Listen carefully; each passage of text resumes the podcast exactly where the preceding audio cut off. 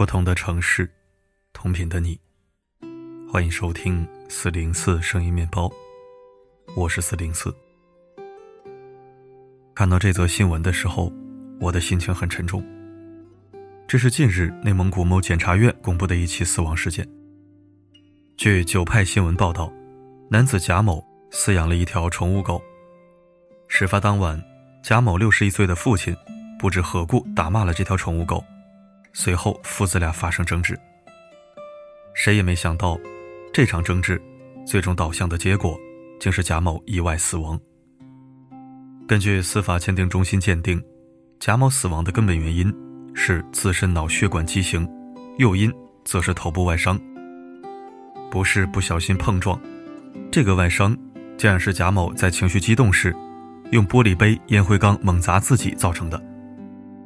有人说：“至于吗？”为了一条狗，赔上自己的性命，还让父亲后半辈子活在愧疚中。也有人对他冷嘲热讽，在很多人的眼中，他的行为都是不可理解。可事实上，真的只是因为那条宠物狗吗？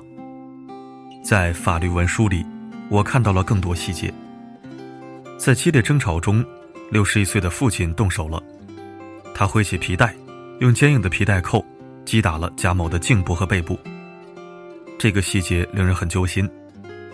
父亲六十多岁，儿子应该也是三十来岁的成年人了，可就因为这一件很小的事儿，三十多岁的儿子竟然像孩子一样被打，是气愤到极点，还是长期相处的习惯动作？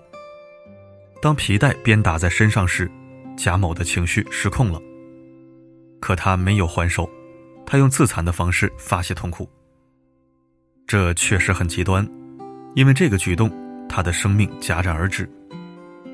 可我说不出批判的话来，我不知道在暴怒的那一刻，他带着怎样的不满和绝望。不知道他和父亲之间是否存在长久的矛盾积累。在法律的判决里，儿子的死和他没有直接因果关系。可如果没有争吵，没有用皮带击打儿子，悲剧还会发生吗？谁知道这个自残致死的儿子，是不是情绪崩溃到了极点？他用伤害自己惩罚了父亲，得到了两败俱伤的结果。回到一开始的问题，他的不幸，真的只是因为宠物狗吗？不是的。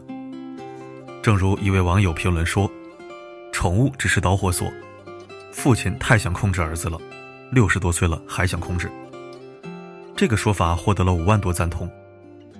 三十多岁还在挨打的儿子，六十多岁还在打人的父亲，或许正如评论所说的，这是家长对孩子的控制。他们希望孩子绝对的服从，控制孩子的一切。他们不容许自己的权威被挑衅，不容许孩子的成长偏离轨道。他们随时准备伸出手去干涉孩子的一切，哪怕你已经是成年人。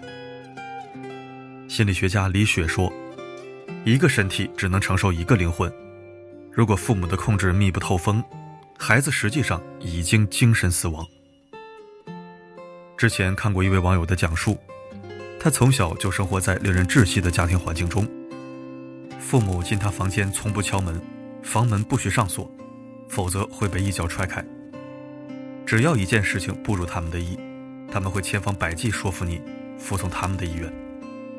即使成年有了工作，他们的控制仍然密不透风。有一次，他准备去朋友家里玩，妈妈挡在门口，非让他换掉精心挑选的衣服。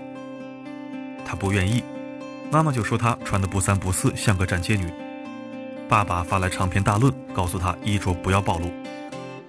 明明那是一件大街上随处可见的衣服，不暴露也不性感。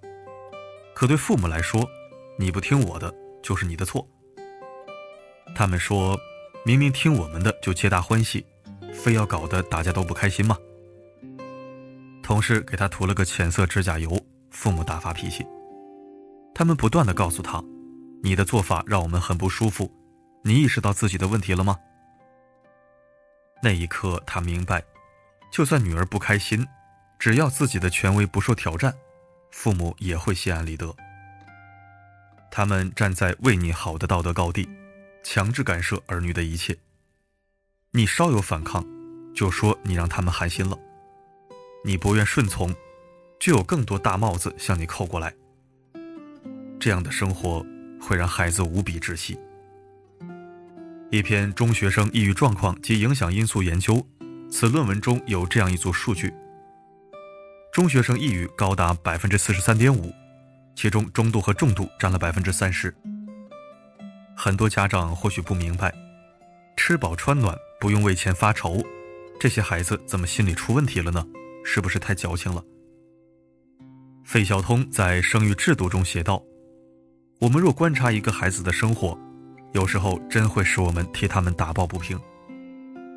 他们闯入这个世界，并没有带着创立新秩序的力量，可是又没有一个服从旧秩序的心愿，于是像是一只车满帆的船，到处触礁。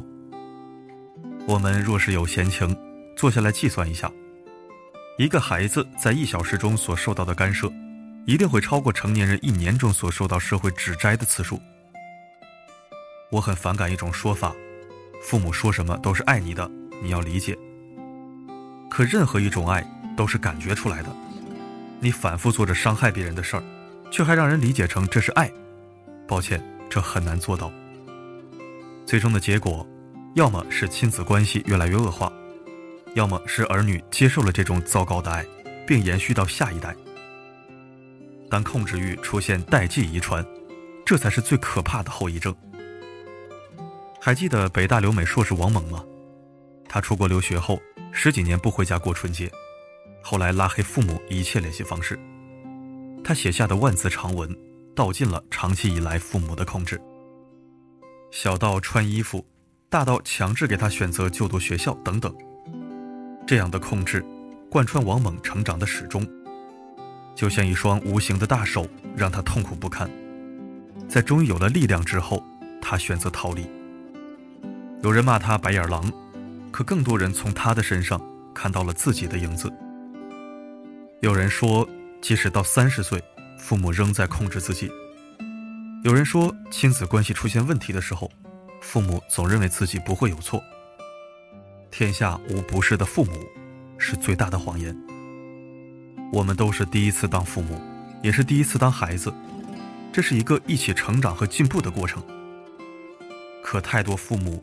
用自己过往的经验去掌控孩子的人生，他们做着自己认为正确的事儿，让孩子按照他们的想法去做。我们为你付出了那么多，你为什么一点不听话？我们都是为你好，你怎么一点都不领情呢？因为他们是父母，因为他们养育了我们，所以天然的站在了道德高点，可以对孩子的人生进行指点。更令人无力的是。在很多亲子关系中，父母的控制并不一定是狂风骤雨般的，相反，它相对温和，却让儿女挣脱不开。这段时间，我的小姨和表妹的关系一直剑拔弩张，因为表妹并不想结婚，而小姨又一直催得太紧。她经常给她打一两个小时的电话，让她接受现在这个相亲对象。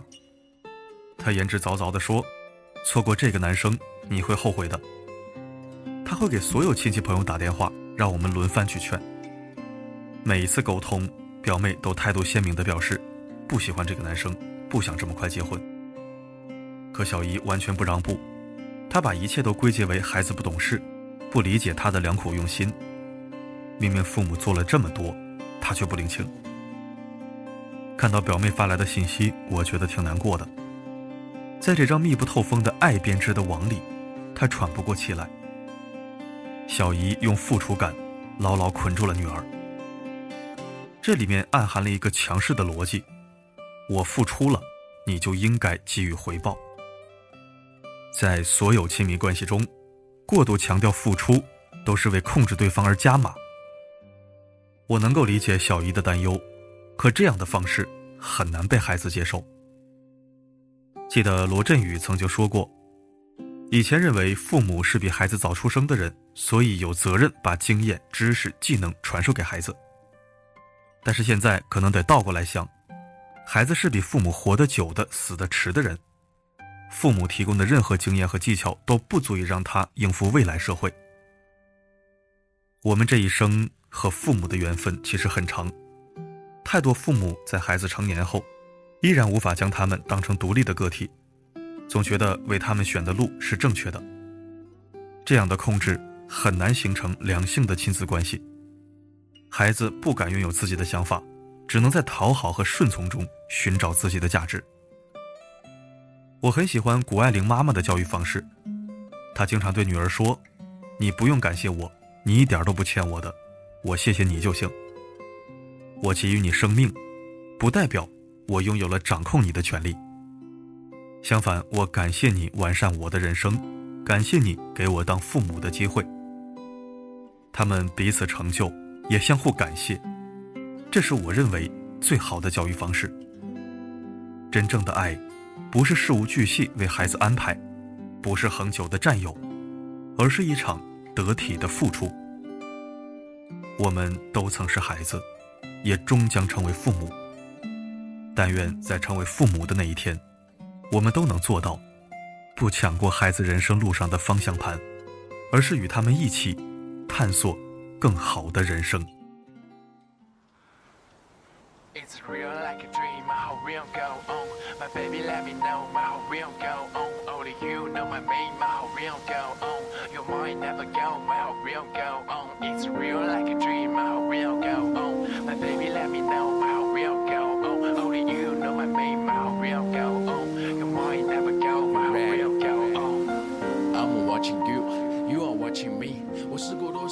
感谢收听。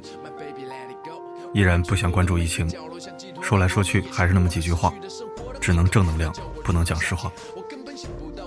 今天的文章观点我很赞同，让我想起了两句经典语录，一个是鲁迅说的：“从来如此便对吗？”另一个是人世间台词：“事实就该说吗？”父母是神圣的角色，但未必永远正确。孩子是充满变数的身份，但终究会走向成熟。有些时候，也未必就是错的。说一千道一万，还是归于纪伯伦的诗。你的孩子其实不是你的孩子，他们是生命对于自身渴望而诞生的孩子。他们通过你来到这个世界，并非因你而来。他们在你身边，却并不属于你。你可以给予他们的是你的爱，却不是你的想法，因为他们自己有自己的思想。你可以庇护的是他们的身体，却不是他们的灵魂，因为他们的灵魂属于明天，属于你做梦也无法到达的明天。好了，今天的分享就到这里，我是四零四，不管发生什么，我一直都在。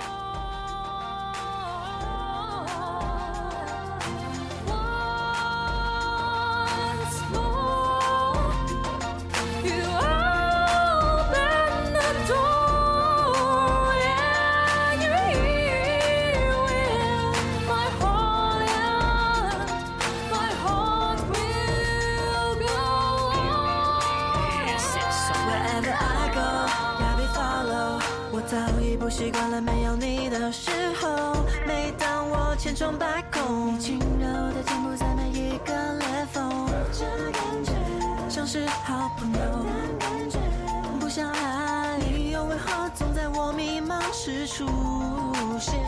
只有你，Even my turning gray，Everybody went away，你让我渐渐学会飞越 all my darkness 这就会音乐堕落的路